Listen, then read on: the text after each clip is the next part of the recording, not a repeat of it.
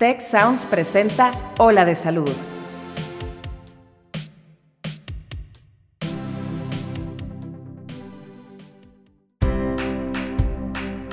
Esto es Ola de Salud. Yo soy Marcela Toscano y aquí comienza tu ruta de bienestar. Hola amigos, bienvenidos a otro episodio de Ola de Salud. Yo soy la doctora Marcela Toscano muy contenta también porque hoy estamos con Tania Bremer, que es psicoterapeuta especialista en duelo. Y bueno, no les puedo explicar la importancia de que toquemos estos temas del duelo, sobre todo, digo, siempre son importantes, pero creo que particularmente en los tiempos que estamos viviendo o hemos estado viviendo los últimos dos años, en los que, bueno, hemos tenido duelos de todos los niveles, no solo hemos perdido algunos familiares o amigos, sino que también hemos perdido la vida como la conocíamos, desde el simple hecho de andar en la calle sin un cubrebocas, este, etcétera. Entonces, creo que el término del duelo es valioso, eh, pero ¿quién mejor para explicarnos y ahondar en este tema que Tania Bremer? Tania, Bienvenida, qué gusto que estés aquí con nosotros otra vez. Hola Marcela, pues qué gusto con todos, todo el equipo, todo el público. Gracias por invitarme. Y sí, definitivamente, bueno, es un término eh, que además es importantísimo como entender bien qué es exactamente el duelo, ¿no? Entonces, pues yo creo que... lo asociamos nada más como a, al funeral y a este tipo de cosas y creo que, pues sí, sí, sí, si estoy entendiendo bien, creo que el duelo va mucho más allá, ¿no? A ver, platícanos un poquito. Eh, pues mira, lo primero es importante entender desde dónde proviene la palabra, ¿no? O sea, desde el latín dolus, pues viene de dolor, porque mucha gente lo que quiere es, a ver, pues quítame mi duelo, ¿no?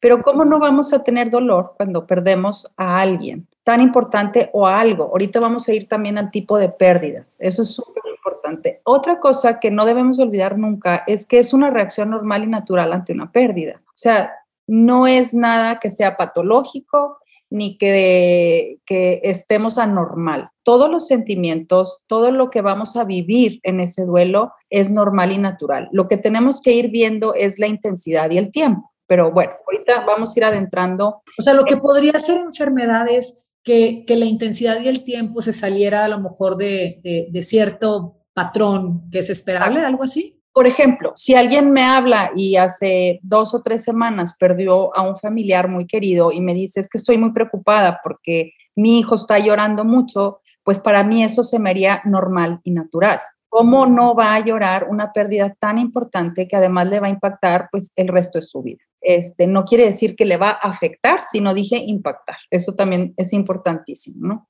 Entonces, pues es, es, digamos, un proceso psicológico que se produce a través de un cambio en la conducta, en la forma en que, como tú bien lo dijiste, conocíamos el mundo, en cómo yo me, me movía por este mundo, cómo me sentía antes de esto. Y este, es importantísimo que, que como va a cambiar todo eso, la parte, porque mucha gente también pregunta, oye, ¿tengo que ir a terapia o no tengo que ir a terapia? Y yo lo que les digo es que pues es algo que nos va a impactar, ¿verdad? Va en esta manera de pensar, de sentir, de actuar.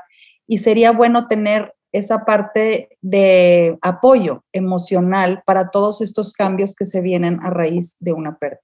Okay. Entonces, no es, empezamos por el tema de que no es una enfermedad, es, es normal, es normal que, que, que, tengas un proceso de duelo cuando pierdes algo y que, pues, al parecer, creo que es algo en el que todos nos podemos entender porque es algo universal. O sea, no, no creo que haya alguien que en su vida no haya experimentado la pérdida de algo o alguien, lo que sea. Totalmente de acuerdo, universal porque también, eh, cual, seas religioso o no, eh, seas de la, eh, ¿cómo se llama?, nacionalidad que, que sea, vamos a estar impactados por el duelo. Entonces, eh, ¿qué es importante? O sea, eh, ¿qué es una reacción normal y natural ante la pérdida? Y que va a implicar muchísimas cosas, que va a tener que ver que, eh, que cada duelo es único, eso es importante. O sea, lo que a ti te afecte, por ejemplo, si es la misma familia, Marcela, no le va a afectar lo mismo a cada miembro de la familia, ¿ok? Aunque sea la misma pérdida. ¿Por qué? Pues porque depende de la edad en la que estoy siendo impactado, depende de los recursos emocionales que yo tenía, depende si además yo tuviera, por ejemplo, otras cosas pendientes por las que yo estaba pasando. voy a enfocarme un poquito lo que decías ahora de la pandemia, pues en la pandemia hemos tenido muchísimas pérdidas, desde muchas muertes a nuestro alrededor propias, eh, pero además hemos perdido cómo conocíamos el mundo, la seguridad, eh, algunos la salud, que se quedaron con long COVID, el estrés que ha ocasionado, ocasionado muchísimas cosas eh, de la salud mental. Entonces, hemos perdido también eso, la libertad de viajar, como, ¿verdad? O sea, todo, todo ha cambiado. Entonces, el contacto físico, ¿no? Simplemente. Exacto, los abrazos, hemos perdido los abrazos, qué bueno que lo dices. Entonces, no hay formas correctas o incorrectas de vivir el duelo, ¿sí? La mía va a ser única e individual. Eh, vuelvo a una familia en donde uno de los miembros pudiera estar llorando mucho y otro no estar llorando nada. El que no esté llorando no quiere decir que no le dolió, no quiere decir que no ha estado impactado por la pérdida, sino son formas diferentes de expresarlo. Me preocuparía que alguien no lo exprese, porque como veíamos, ¿verdad? Es algo normal y natural y debe de salir.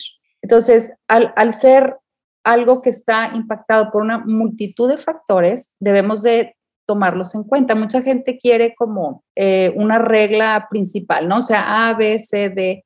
Entonces yo les digo, pues es que depende, depende de cada caso. Porque depende de la edad, depende de su carácter, depende si la persona eh, además acaba de perder su trabajo, pero si además estaba divorciando, entonces pues le sumas, ¿verdad? Claro, claro. Y que para los, de, los que la acompañan, a, eh, no sé cómo decías, en una familia en la que cada quien va a expresarlo de diferente intensidad y de diferente forma, creo que es complicado porque eh, esperamos que el otro reaccione de cierta forma o además tiene que ver con, la propia forma en la que yo puedo manejar mis sentimientos. Si yo no sé cómo manejar la tristeza, ni siquiera puedo manejar mi tristeza, pues no voy a, no voy a estar muy cómoda con que alguien esté triste cerca de mí. Entonces, tal vez ese es el motivo por el cual los apresuramos tanto de, ay, bueno, ya, a darle la vuelta al, capítulo, vamos a estar bien todos, y, andamos apresurándonos y apresurando a los otros, pues porque no tenemos a lo mejor tolerancia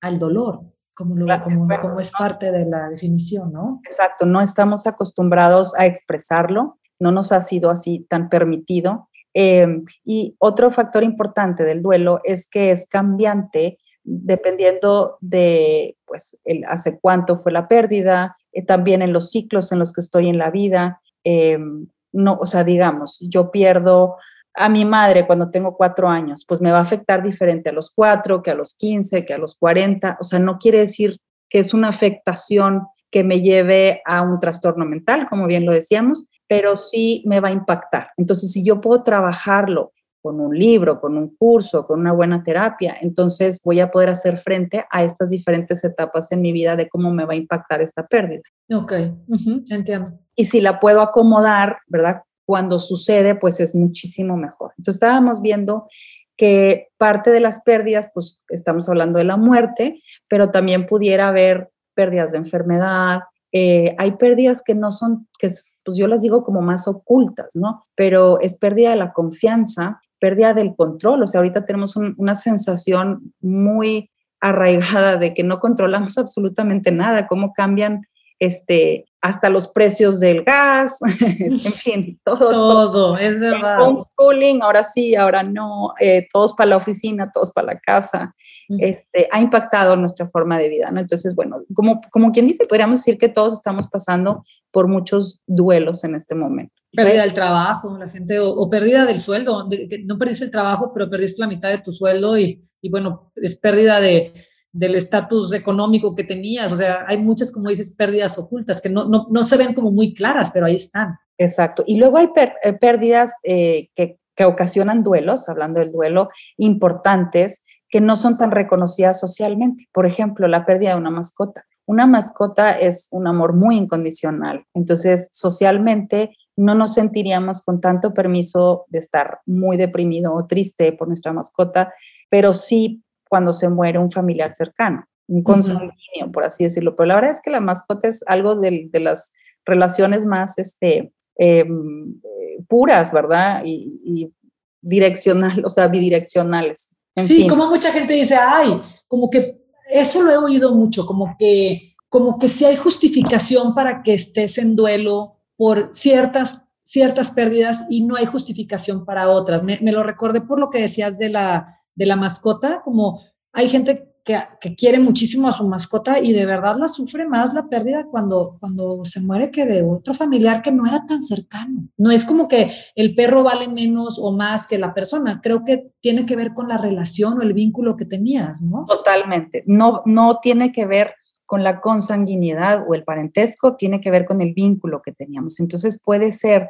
que la pérdida de un padrino, digamos, pudiera impactarnos muchísimo más en, todo, pero en la oficina, pues, ¿cómo voy a explicar yo que, estoy muy mal porque se murió mi padrino, ¿verdad? O sea, me dirían, no, pues como que, pues, échale ganas, ¿verdad? O sea, no te dejes ir, pero la verdad es que quizás esa persona fungía más como un padre y un mentor y, formaba parte sobre todo de mi día a día. Exactamente, ¿verdad? Exactamente. Oye, Tani, y una pregunta, eh, ¿qué tan actual o qué tan sí, ¿qué tan, qué tan vigente sigue esto que en algún momento habíamos aprendido, no sé, en la escuela, etcétera, de las etapas del duelo, que, que te lo hacían como una, como una cosa como que la negación y la ira y no me acuerdo cuáles, eran como ciertas etapas. ¿Sigue siendo vigente o ya se actualizó ese tema? ¿Hay otra visión?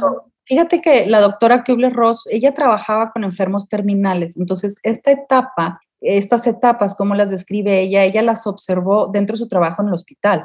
Eh, especialmente con, gente en fases terminales. Entonces venía esta parte de la negociación, pues Diosito, ¿verdad? Si me quitas esta enfermedad, eh, eh, en fin. Pero este duelo, o sea, del que estamos hablando, es totalmente diferente. No hay una forma correcta o incorrecta de vivirlo porque no voy a pasar por uno, dos, tres, cuatro. Y además eso haría sentirnos como que tuviera un inicio y un final. Ajá. yo ya voy en la etapa cuatro, pues entonces ya tengo que estar bien. Y justo lo que yo estoy mencionando es que voy a ser impactada por esta pérdida a lo largo de mi vida en diferentes momentos. Si lo trabajo, y como decía, no todos tienen que ir a terapia, sino si lo trabajo, esta pérdida, con un libro, en un curso, con un sacerdote, en fin, o sea, hay muchas formas que podemos llegar a acomodar esta pérdida tan difícil para que cada vez sea menos impactante. Pero y también será que por eso vemos como como que parece que ya, ya, como decíamos, ¿no? Ya pasé por estas etapas, ya vi la luz al final del túnel, ya me siento como un poquito, pues, más en paz con, este, con esta pérdida, y de repente vienen como aniversarios en los que se te devuelve todo el proceso, no sé, a lo mejor ya estaba bien, pero llegó el, el, el, aniversario de mi mamá y que es la persona que había yo perdido y entonces se me devuelve toda la sensación de duelo que yo digo, oye, pues ya la había brincado, ¿qué pasó ahí, no? Exacto, bueno, y ahí también sentimos muchas veces que, que, hicimos mal, en que fallamos y yo ya estaba tan bien. Lo importante es entender que las fechas difíciles siempre van a ser, eh, digamos, un poco más difíciles que un día normal, pero podemos aprender muchas estrategias y podemos hablar las cosas como para mitigar esos días. Yo preparo mucho a mis clientes de, bueno, ¿cómo, qué, qué vamos a hacer en esta Navidad? Queremos, si repartíamos los regalos en el, en el pino, pues queremos pues que no haya regalos, digamos. Entonces no hay que hacer regalos o hay que hacerlos en la cocina. O si el lugar vacío en el comedor, por ejemplo, es muy doloroso, pues hay familias con las que hemos decidido y por eso digo que es único. O sea, esto no es una receta, sino a una familia le va a gustar poner el lugar, poner las flores, poner una foto en ese lugar y hay familias que con las que vamos a decidir vamos a tirar ese comedor y vamos a comprar uno nuevo que no sea cuadrado, que sea redondo y así ya cada quien se sienta y no se siente el lugar vacío tan duro, ¿verdad? Entonces, parte del proceso de sanación es ir encontrando cómo puedo ir acoplando todas estas nuevas cosas que voy a empezar a vivir. Sí, como es un proceso, como dices, demasiado individual. Y mayormente, ¿cómo es que se expresa el duelo? O sea, ¿Cómo, cómo sería esta, no sé, cómo se experimenta? o sea, ¿cuáles serían como los bullets con los que podemos decir, ah, pues aquí estoy en, en este tema del duelo? Exacto. Pues mira, es importante que la gente entienda que es el 100% de su dolor. O sea, no es como, que tengo más o menos permiso de sufrir, sino yo estoy sufriendo el 100% de mi dolor de haber perdido a mi amigo, ¿verdad? Y, y la mamá estará sufriendo el 100% del dolor de haber perdido a su hijo. ¿ok? Por, esa cosa que ahorita hablábamos de, los permisos, que, sentimos que tenemos más o menos permiso. Y las reacciones nos van a impactar en todo nuestro ser, Marcela. Es decir, nos va a impactar en lo emocional, nos va a impactar en lo físico, en lo intelectual y la parte espiritual es a la que yo le llamo, es como esta parte de mi existencia como ser humano, ¿verdad? Por no meternos en términos de ninguna creencia religiosa, sino me viene a mover el, el pues, ¿qué, ¿qué, sentido tiene esta vida, qué sentido tengo yo, este, dónde estamos después de que nos morimos, en fin, o sea, mueve un montón de cosas. Entonces, digamos, si estamos hablando de las reacciones emocionales, pues hay sensación de, de inseguridad, obviamente miedo, siempre nos, somos especialistas en buscar culpas de, ay, ¿por qué le di la medicina tan rápido? ¿Por qué se la di despacito? Este, angustia. Como que tratar de entender, ¿verdad? Yo veo mucha gente como atorada en tratar de entender, entender, entender, este, por qué pasó. Eh, y hay, hay cosas que, bueno, a veces no tienen por qué, ¿no? Sí, yo les digo que que permitan, en vez de estarte peleando de por qué te estás preguntando tanto por qué, que te permitas el seguirte preguntando, porque el cerebro de alguna forma está intentando de procesar esta información, de buscar estrategias de acoplarse a esta nueva situación. Y, entonces necesitamos como ir armando las piezas del rompecabezas constantemente. Además, hay, hay como una hipersensibilidad, somos muy sensibles a los comentarios de los demás, este, la felicidad de los demás parece no caber en nuestro mundo, entonces todo nos parece como frívolo, em, hay, puede haber llanto o no. En cuanto a las reacciones físicas, es importante decir que em, nos sentimos muy, muy cansados. Entonces, bueno, aquí esto con la pandemia pues nos viene a dar doble cansancio. Este, y hay generalmente cambios en los patrones de alimentación, de sueño, a veces vamos y venimos entre comer mucho y no comer nada, o dormir bien porque estábamos agotados y luego tres días de insomnio. Entonces aquí los consejos serían que escuchemos nuestro cuerpo, que deleguemos lo más que podamos, porque además somos muy propensos a pequeños accidentes. Esto está comprobado eh, a pequeños choques, eh, se me olvidaron las llaves, me machuqué con el refri que siempre abro y cierro la puerta diez mil veces. Estamos, nuestra concentración va muy lento. De hecho, en Estados Unidos, esto ya es un dato curioso, se hacen muchos estudios de lo que pierden las empresas al año al tener gente en duelo trabajando para ellos. Entonces, lo que ellos hacen es contratar especialistas para que les den como un par de sesiones de terapia a sus empleados y que no puedan recuperar más rápido eh, el enfoque. Mucha gente te lo dice, es que no puedo concentrar, es que sobre todo también los chicos. Entonces yo les digo, deleguen lo más que puedan. Y gracias a Dios en los colegios esto se ha entendido muchísimo mejor.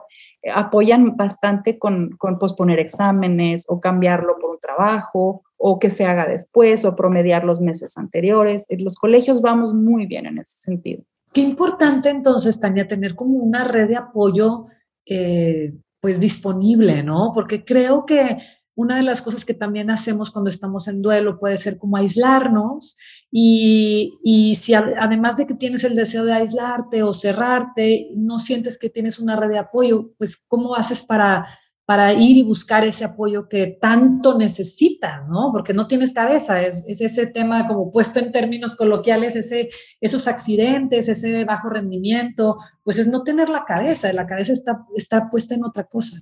Exacto, entonces necesitamos esa red de apoyo para que nos ayude a solucionar. Hay muchos papeleos cuando hay una pérdida por, digamos, por salud. O sea, la gente siempre lo asocia más a muerte, pero digamos por salud, pues hay que enfrentarse a los seguros y a los médicos y esto y las cuentas. Entonces, buscar a gente que sea llegada, pero que pudiera no estar, digamos, tan afectado como nosotros y pueda tener más claridad para tomar buenas decisiones. Qué importante. sí.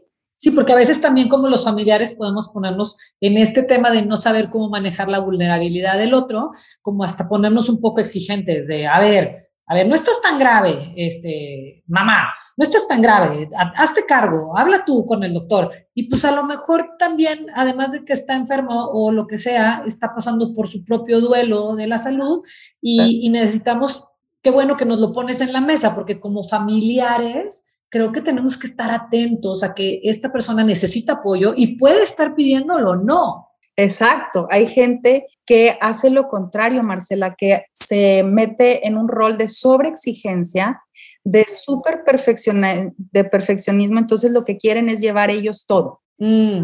Y además eh, ayuda, digamos, entre comillas, porque no ayuda a distraernos del dolor y del sentimiento. Entonces, si yo me ocupo y me ocupo y me ocupo y me ocupo de, digamos, de todo el papeleo de seguros y de las citas y no dejo que nadie me ayude, pues finalmente me lleva a no estar pensando y sintiendo en mi pérdida. Entonces, bueno, pudiera haber de las dos. Que igual en el trabajo, ¿no? En el trabajo también eso, de que el que sobre funciona y el que, el que este, funciona de menos, ¿no? O sea, imagínate que yo como empleador digo, ay, mira, este, este empleado, qué bárbaro, qué hipereficiente me resultó ahorita y aprovecho y le delego y le delego y cuando realmente lo que estoy haciendo es una bomba de tiempo. Exacto. Entonces, habría que puntualizar mucho, o sea, trabajar o hacer ejercicio o, o, así son buenos y nos ayudan, pero cuando lo estoy haciendo demasiado para no sentir y no pensar, me estoy equivocando. Mm. O sea, no tiene nada de malo el, el, hacer o no hacer, sino desde dónde lo hacemos. es como para no sentir,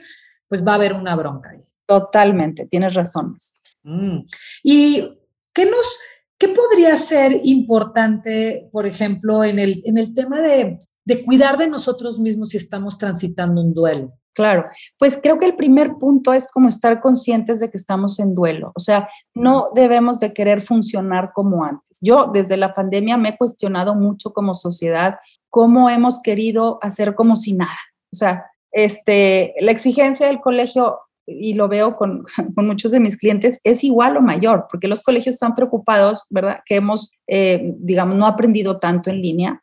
Entonces la exigencia está impresionante, pero ¿cómo va a estar si el niño digamos, perdió a su abuelita, tiene miedo que su papá se enferme porque no está vacunado, eh, además, yo qué sé, ¿verdad? O sea, entonces tenemos que primero darnos cuenta y aceptar que estamos bajo una situación muy diferente a la que conocíamos. Entonces, tenemos que bajar las expectativas, tenemos que ser suaves con nosotros mismos, tenemos que escuchar nuestro cuerpo. Yo siempre les digo es que el cuerpo habla lo que el alma calla. Entonces, nos van a salir los dolores de panza, los de cabeza, este, todos los achaques, y ahí vamos de un médico a otro, y gracias a Dios muchos médicos saben que, bueno, finalmente puede haber un este, duelo no resuelto, no trabajado, eh, que está gritando ahí el cuerpo, ¿no? Uy, sí, y, si, caes en, en, manos de alguien que no tiene esa preparación para ver, pues vas a estar lleno de medicamentos, ¿no? Además, exacto. Y fíjate, hacer ejercicio, hablando esto del cuerpo, es, es padre, es importante, pero si antes ibas a correr un maratón, tienes que entender que ahora tu cuerpo no va a tener la fuerza para correr un maratón. Entonces, quizás lo que ahora tu cuerpo necesita es solo darse una vuelta al parque o a la cuadra. Tenemos que escuchar mucho. Y aparte esto, yo les decía al principio que el duelo es cambiante. Entonces, puede ser que hoy tengo ganas de darme tres vueltas al parque y quizás mañana no tengo ganas de ni levantarme. Y también estoy perfectamente normal. No, no me voy a dejar ir, sino simplemente la fuerza física y emocional que tengo ese día no me da para ir a caminar. Eh, debemos también cuidar nuestro cuerpo en el sentido de dormir bien. Esto todos lo sabemos que tiene la gente, pues ya sé que suena trillado, pero de verdad, si de por sí no nos concentramos, de por sí tenemos accidentes, de por sí tenemos que lidiar con un montón de cosas dificilísimas con una pérdida, pues ahora imagínate sin haber descansado, porque a veces sí duermen, pero no descansan. Es correcto. Y si, y si no pueden dormir, que la cabeza, el pensamiento se los lleva a, lugares en donde no los deja dormir, eh, ¿qué sería buena alternativa? ¿Que vayan, eh, les den algún medicamento o pues, se corrige solo? Exacto, depende del caso no, no me gustaría como dar una receta, pero hay todo un abanico de cosas, es lo que yo les digo, podemos hacer muchas cosas, o sea, desde tomarnos un té, ¿verdad? Que probablemente, eh, bueno, si lo ponemos en la balanza con un duelo, pues me va a hacer cosquillas el té, pero ¿qué tal si me hago el té y además este, dejo de usar pantallas una hora antes porque el cerebro se queda activado? Este, una buena lectura, tal vez antes de dormir. Exacto, si además eh, en fin, me acerco a mi médico, lo platicamos, además me pongo, por ejemplo, meditaciones, el mindfulness, en fin, hay muchísimas cosas en YouTube, eh, música en, ondas eh, delta, que son las ondas cerebrales que nos hacen que estemos más relajados y podamos entrar en sueño. O sea, yo creo que entre más cosas hagamos, más éxito vamos a tener. Porque la gente me dice, me tomé una melatonina y no me ayudó. No, pues además la hiciste solo un día, ¿verdad? Claro, sí, aparte es como que ponerle como muchos ingredientes. Tal vez también esto de qué tal funciona realizar algún, alguna actividad como la pintura o alguna cosa que nos mantenga la cabeza ocupada. Sí, fíjate que aquí hay que hacer una exploración muy grande porque lo que nos gustaba antes puede ser que no nos guste. Es decir, si a mí antes me gustaba mucho cocinar o pintar, puede ser que yo haya perdido toda la ilusión de cocinar porque yo le cocinaba a mi mamá, digamos, y mi mamá falleció. Entonces, híjole, pues mi gran hobby, este, pues no me da nada de ganas. De hecho, aparte de la falta de concentración, a veces ni la tele, la mayoría de la gente me dice, no, no, no, no, se empieza, no, no me interesa además ninguna película. Entonces, tenemos que buscar algo que haga sentido en esta parte física, ¿verdad? O creativa, em, que nos vuelva a, acercar más a encontrar un sentido a la vida otra vez. Sí, como que, que, las actividades que elijamos no sean para tapar, sino para expresar. A lo mejor lo expreso dentro de la pintura o lo expreso dentro de la danza o lo expreso escribiendo, pero que no sea la finalidad eh, tapar la emoción, sino expresarla de una forma con la que me sienta yo más cómoda o, o menos vulnerable, tal vez. Y explorando con este nuevo ser que soy ahora, ¿no? Y definitivamente eh, la danza, la pintura eh, y estar al aire libre, o sea, quizás no tengo, eh, para los que estamos en Monterrey, ¿verdad? Tiempo o energía para irme a, un bosque a Chipinque, pero este, sí puedo este, sentarme un rato a ver un árbol que está aquí en la esquina, no sé, o sea. O en el parque. De Exacto, buscar, buscar la forma en que a mí me haga sentido y que solo siempre recuerden, puede ser que hoy no me haga sentido, pero puede ser que mañana sí. Entonces tenemos que estar en este estilo y aflojo de, de escucharnos. Oye, te hay una pregunta más. El tema de bañarse, ya sé que suena, bien raro, pero, o sea, ¿qué tanto, qué tanto me, me apapacho el, hoy no me quiero bañar, eh, no me quiero levantar, no me quiero pintar, no me quiero peinar. Para las mujeres el, tema del maquillaje, para los hombres el simple hecho de peinarme o rasurarme. O sea, ¿qué tan, qué tan importante es mantener rutinas o forzarme un poquito a hacer eso? O de plano me lo dejo de que nada, ya traigo la barba hasta el, hasta el pecho, pero pues no importa, porque, no, no sé, ¿cómo lo ves tú desde tu especialidad? Y fíjate que es importante mantener rutinas también porque nos va a amortiguar lo de la noche, que es cuando ya no estamos distraídos, estamos solos, ya no hay familiares que nos acompañen, hay silencio, hay oscuridad. Entonces, si, si ayudamos a empezar a tener una rutina, sería importante. Ahora, quiero puntualizar que esta parte que la gente nos dice, no, pues échale ganas, ¿verdad? Entonces, como yo les digo, yo sé que echarle ganas a veces es haber tenido fuerzas para levantarte y bañarte y ya.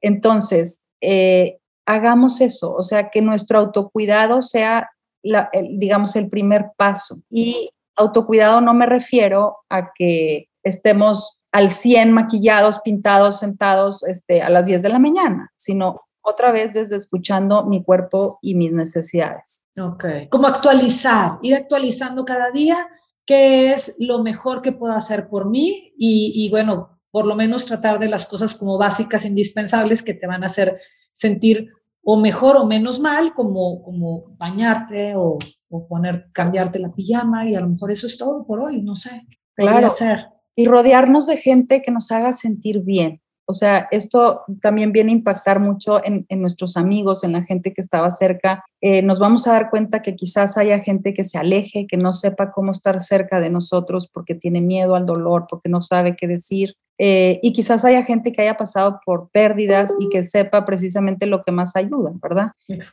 correcto. El acompañamiento en silencio, el que te ayuden con cosas concretas. Yo cuando me hablan amigos les digo, pues ayúdale, o sea, digamos, si son hombres, pregúntale que si le ayudas con las cuentas, que si le ayudas con cosas del banco, con contratos, en fin. Si son mujeres, les digo, pues pregúntale, si estás en el súper, pregunta qué estás haciendo el súper, ¿verdad? Y bueno, los hombres también van al súper y las señoras también manejan. pero, era un ejemplo. Eran ejemplos más trillados y básicos. Oye, Tania, y, y así como, pues cerrando el tema, que ya lo, lo vimos como desde muchos ángulos, y esto casi que te lo estoy pidiendo para mí, porque a lo, mejor cuando estás acompañando a alguien que está en duelo, em, quieres acompañar con todo tu corazón porque es una persona a la que quieres mucho y entiendes y empatizas y no tienes las palabras que decir. Y a veces por no por esa incomodidad de híjole, no sé qué le puedo decir que, que sirva, a veces nos privamos de acompañar porque, porque nos sentimos bien inútiles. Entonces, ¿cuáles serían, no sé, tres frases que podríamos compartir para acompañar a una persona que está en duelo? Exacto, me acabas de hacer regresarme, yo creo que a uno de los primeros funerales que fui de, pues de chavita. Y, y, mi pregunta a mis papás fueron, ¿qué, ¿qué, dices? ¿no? Entonces, ¿qué te dice todo mundo? No, tú di que lo sientes mucho, que estás con ellos, que, tu más sentido pésame. Entonces, como que robotizamos mucho esta frase y entonces la familia es un abrazo, otro abrazo, lo siento mucho, lo siento mucho, lo siento. Y, y, pues la verdad es que acompaña poco esto, ¿no? Entonces, bueno, una forma de acompañar siempre puede ser un abrazo sincero en silencio. Si vamos a decir, a veces el decir la verdad, no tengo ni idea de qué decirte sea, no sé lo que esto es para ti, pero aquí estoy. Este, por ejemplo, en WhatsApp yo a veces escribo, no me tienes que contestar, porque esa es otra. Luego recibimos 500 mil mensajes y llamadas y lo menos que queremos es contestar y sabemos que la gente nos quiere apoyar, entonces, ¿cómo le haces? Porque no puede ser mala onda y no contestar. Entonces yo les pongo, si quieres, no me contestes, solo te quiero decir que aquí estoy, que te quiero mucho y que estoy disponible. Qué bonito. Eh, otra cosa que pudiera ser, eh, solo quiero que sepas que estoy aquí para ti. Si necesitas hablar, aquí estoy. O el mensaje que yo te decía, voy a ir al súper, pásame la lista. Porque cuando estamos en duelo, Marcela, no pedimos ayuda. Somos muy malos, bueno, unos más que otros, somos más malos para pedir ayuda. Este, y no se nos ocurre tampoco. Entonces, el ofrecer la ayuda. Y puede ser que la persona diez veces te diga que no quiere ir al cine o que no quiere que le hagas el súper o lo que sea, pero ¿qué tal si la onceava es uno de esos días en esa montaña rusa del duelo que definitivamente no puede más y no hay nada, yo qué sé, en el refri para comer para su familia, ¿no? Entonces, si, si, si me dice que eso no le ayuda, no importa, quizás mañana sí. es un eh, decir, aquí estoy para ti. Exacto, exacto. También cosas muy concretas. Yo acabo hace poquito de decidir de no ir a una misa y le dije a mi marido, creo que lo que más le ayudaría, y tengo ese pendiente hoy, es que vamos a invitar a esta persona a comer, a cenar solos con esta persona en mi casa. Y me dijo, ¿sabes qué? Me encantó tu idea, porque la verdad en la misa, pues aquí mucha gente me lo dice, o sea, recibes tantos abrazos que, que, es maravilloso y es muy bonito sentirse tan acompañado, pero la mayoría de la gente está en esta fase de, de de incredulidad, de shock, o sea, no saben ni qué está pasando, que ni te acuerdas muchas veces de quién fue, ¿verdad? Totalmente. las... Lo que quieres es que se acabe. Ay, no, sí, y las filas interminables y no, no tienes fuerza física, vamos, no sabes ni cómo te llamas. Entonces, sí la gente es muy agradecida de, de esas muestras de cariño, pero también, híjole, esto es importantísimo, sigamos con el tiempo acompañando, porque cuando pasa la pérdida, estamos todos ahí. ¿Verdad? O sea, estamos todos en el hospital porque acaba de tener este diagnóstico, en fin, ¿no? Y con el tiempo, pues la verdad es que todos tenemos que regresar a nuestras vidas tan este, ocupadas que no se nos olvide que la otra persona lleva tres meses en el hospital. ¿verdad? Sí, sí, no ha terminado de, de vivir su duelo pensándolo como dolor y que quizás lo mejor que puedo hacer, bueno, las veces que yo estaba hospitalizada, lo mejor que me podía pasar era con mis hijos, es que viniera mi cuñada y me traía en la mañana a veces café y desayuno, porque si no venía nadie a relevarme, yo no desayunaba hasta la una o dos que venía mi marido a trabajar. Entonces, es importante buscar en, en esa familia en específico qué es lo que están necesitando. Ay, Tania, qué bonito. Pues muchísimas gracias. creo que nos quedamos con esto, estas últimas reflexiones de de, pensar en el duelo como, como que no es un evento, es un proceso y que si estás viviendo un duelo, amigos que nos escuchan, pues no estás solo, es algo universal, no estás enfermo, Trata si tienes la energía de acercarte a tu red de apoyo y buscar ayuda. Y si somos las personas que estamos acompañando a alguien que esté en duelo, pues oigan, regrésenle. Ahorita que terminen de vivir el podcast, regrésenle y tomen nota y agarren esas frases porque están buenísimas y además estoy segura que nos van a ayudar bastante. Tania, muchísimas gracias. Gracias por tu tiempo, gracias por, este, por esta información tan valiosa que nos has dado. No, hombre, gracias a ti por abrir tu corazón y poder, este, poder platicar de esto y ojalá que le ayude a muchísima gente. Estoy segura que sí. Amigos, pues con esto terminamos este episodio de Hola de Salud. Gracias por estar aquí con nosotros. Yo soy la doctora Marcela Toscano y les deseo un lindo día. Te invitamos a escuchar Tech Review el podcast donde contamos historias que despertarán tu curiosidad. Yo soy Ana Torres y aquí contamos historias de ciencia, emprendimiento, innovación y liderazgo. Si te interesa la ciencia, el emprendimiento y la tecnología, este podcast es para ti. Escúchalo en Spotify, Apple Podcast y Google Podcast. Muchas gracias al equipo de Tech Salud, el Sistema de Salud del Tecnológico de Monterrey y al equipo de Tech Sounds. Productor ejecutivo de Tech Sounds, Miguel Mejía. Asistente de producción, María Monroy. Productores de Ola de Salud, Melissa Hinojosa, Nora Morales y Fernando Zamora. Diseño, Daniela Solís, Lisette Rodarte, Regina González. Postproducción, Max Pérez, Marcelo Segura y Sergio Chávez. Te invitamos a escuchar el siguiente episodio de Ola de Salud y el resto de programas de Tech Sounds en los canales de tu preferencia.